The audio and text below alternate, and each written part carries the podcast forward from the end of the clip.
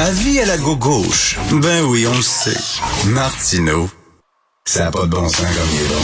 Vous écoutez Martineau. Cube Radio. Selon la vérificatrice générale du Canada, le gouvernement Trudeau aurait payé en trop en PCU là, près de 30 milliards de dollars, 30 milliards de dollars d'argent public. Imaginez tout ce qu'on pourrait faire avec 30 milliards de dollars. Euh, le gouvernement Trudeau qualifie euh, d'exagérer les calculs de la vérificatrice générale. On en parle avec M. Nicolas Gagnon, porte-parole pour le Québec au sein de la Fédération canadienne des contribuables. Bonjour, M. Gagnon.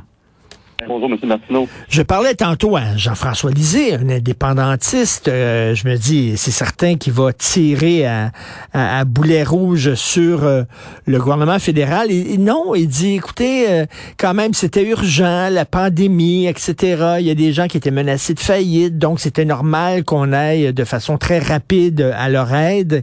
Et puis, bon, dans ce genre d'opération-là, c'est certain qu'il va avoir une marge d'erreur qu'on va donner de l'argent un petit peu en trop, mais là, mais là, M. Gagnon, c'est, c'est pas, c'est 27 à 30 milliards. C'est énorme. Exact, c'est énorme. Puis en même temps, je, veux dire, on, prend beaucoup la défense. Puis je veux dire, c'est pas, euh, pas la première fois que quelqu'un prend la défense à des dépenses de M. Trudeau concernant la gestion de la pandémie. On a entendu sur les tribunes plusieurs personnes mentionner que ça a peut-être même sauvé des vies. Mais il y a eu beaucoup d'abus. Puis je veux dire, c'est une démonstration claire que la rigueur budgétaire, ça n'a jamais vraiment fait partie euh, des priorités du gouvernement Trudeau. On le sait depuis 2015, mais on l'a vu très, très clairement durant la pandémie. Mais le problème aussi, c'est que les 30 milliards, les 32 milliards qui ont été dépensés, bon, on sait que 4,6 milliards que ça, on le sait vraiment que c'était versé en trop en prestations, mais il reste un 27,4 milliards que lui a été versé aux entreprises puis aux personnes et qui serait possiblement suspect. Donc, euh, soit ça a été obtenu de manière accidentelle, soit ça a été obtenu de manière euh, frauduleuse, soit avec des vols d'identité et autres. Mais ce 30, ce 32 milliards-là, ça représente pas loin de, de 15% en fait de l'enveloppe complète de toutes les dépenses qui ont été euh, orchestrées là, dans les six programmes gouvernementaux durant la pandémie. Donc 15% de 210 milliards, c'est énorme. C'est toute une marge d'erreur. Euh, donc, au-delà, je veux dire, ben au-delà de la question de ça a sauvé des vies, puis c'était sous le couvert de l'urgence, il y a eu vraiment de l'abus. Puis la, la, la vérificatrice générale l'a mentionné elle-même. Euh, le gouvernement a, pas essayé de, de, se donner des mécanismes pour empêcher de, de faire ces abus-là. Puis en plus de ça, il n'y a pas vraiment l'intention de corriger le tir ou il n'a pas démontré qu'il y avait l'intention vraiment de, très sérieuse, très sincère plutôt de récupérer ces fonds-là.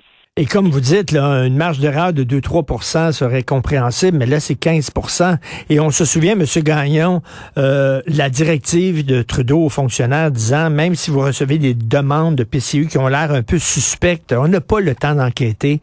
Euh, envoyez le chèque, puis après ça, on verra, une fois que ça sera fini, on va aller récupérer ces sommes-là. Donc, il, disait à ses, à fonctionnaires de, de, de, de, regarder ailleurs quand ils voyaient des demandes suspectes.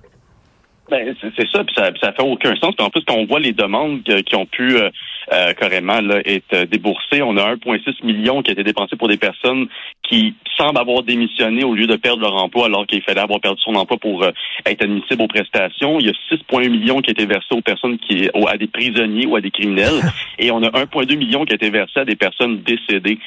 je veux dire, donc il y a vraiment un manque de contrôle total. Et, et je veux dire, ben, je, je leur souhaite bonne chance. En fait, j'espère qu'ils vont être en mesure de récupérer les fonds mais ça a été un petit peu dur d'aller récupérer l'argent qui a été envoyé également à l'étranger. Et il faut aussi comprendre que dans cette enveloppe-là, il y a d'autres euh, gaspillages comme par exemple les vaccins qui ont été expirés juste pour 24 millions de doses. On a perdu un milliard juste là. Euh, donc, euh, décidément, il y a eu un manque de contrôle très grave de la part du gouvernement.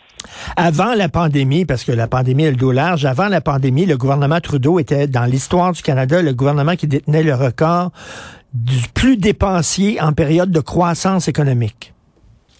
Oui, exactement. Puis je veux dire, euh, on, a vu durant la pandémie que ça, ça, ça pas pris. il n'y a eu aucun ralentissement au niveau de, des dépenses. Puis malgré tout, on s'attendait à ce qu'il y ait un, changement de, fusil d'épaule. On s'attendait à ce que Mme Freeland annonce une plus grande rigueur budgétaire avec la mise à jour économique qui a été faite en, cet automne. Et on voit encore que malgré tout, malgré les messages de rigueur budgétaire, euh, ils ont augmenté les, dépenses cette année de 20 milliards sans aucune explication. Euh, puis même le directeur parlementaire du budget avait un problème avec ça. Donc, euh, c'est un problème qui est récurrent. On, a eu la confirmation avec la sortie du rapport de la vérificatrice générale, mais au sens large, que ce soit à cause de la pandémie, avant ou même après, il y, a un manque flagrant du contrôle des finances publiques. Et quand on va au Québec aussi, où on donnait des chèques de 400, 600 dollars à des gens qui gagnaient 130 000 par année, à un moment donné, là, puis on, pourrait en parler là, euh, pendant cinq heures, sortir tous les exemples euh, d'argent qui sont qui est dilapidé à gauche et à droite, puis on dirait qu'il n'y a aucun suivi. On ne sait pas est-ce que ça a été efficace, ces, ces, ces, dépenses-là. On le sait pas. C'est de l'argent public, on s'en fout. Ben, c'est exact. Et en plus, on, on, a vu que, je veux dire, euh, les, au, gouvernement, il y, a, il, y a, il y, a, une réalité, puis il y a la réalité des contribuables. Je veux dire, durant la pandémie, on a vu des gens qui ont perdu leur, leur commerce, qui ont perdu leur salaire, qui ont perdu une partie de leur revenu.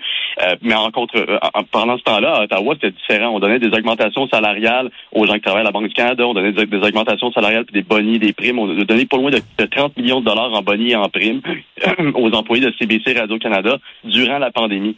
Et là, je veux dire, cette, CBC Radio-Canada a fait une demande récemment pour obtenir plus d'argent en, termes de, de subventions de la part du gouvernement fédéral pour maintenir ses activités à cause de la pandémie. Donc, ça se versait des bonnies et ça redemande aux contribuables par la suite, pendant que nous, ben, en général, on, on, fait face à une, à une inflation puis à des difficultés économiques. Il faut que les gens se fâchent. Euh, vous, vous surveillez ça de très près, la Fédération canadienne des contribuables. Des fois, vous devez être un petit peu découragé en disant, les gens se font littéralement voler. Je suis désolé, c'est notre argent, là, et qu'on envoie qui qui est dépensé à gauche, à droite, n'importe comment. Les gens devraient être plus en colère qu'ils le sont.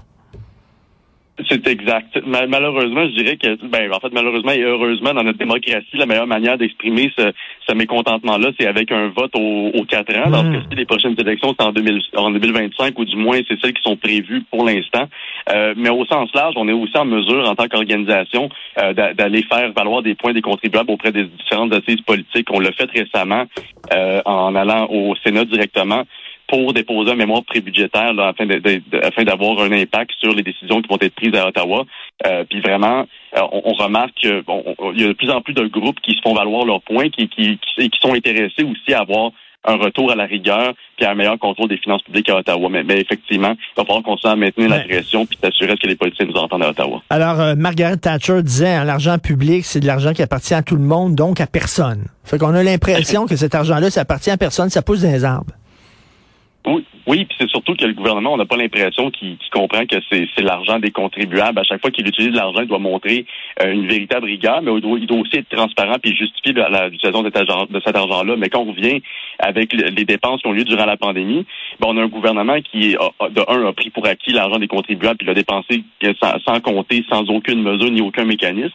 Et en plus de ça, ben qui, qui va payer la facture de ces euh, de ces milliards-là qui ont été dépensés d'après vous? Ben c'est nous en bout de ligne avec des taxes et des impôts. Euh, puis sans sans oublier le fait que ces dépenses superflues ont quand même joué un rôle aussi sur l'inflation. Donc c'est tout un ensemble de, de, de problèmes qui émanent d'une très mauvaise gestion à Ottawa pour laquelle les contribuables continuent de payer sans arrêt. Tout à fait, on continue de payer sans arrêt parce que supposément on a des poches très creuses alors que les gens, il y a des gens qui ont des difficultés à manger maintenant avec l'inflation. Euh, merci beaucoup, continuez votre bon travail. Nicolas Gagnon, porte-parole pour le Québec au sein de la Fédération canadienne des contribuables. Bonne journée. À vous aussi, merci.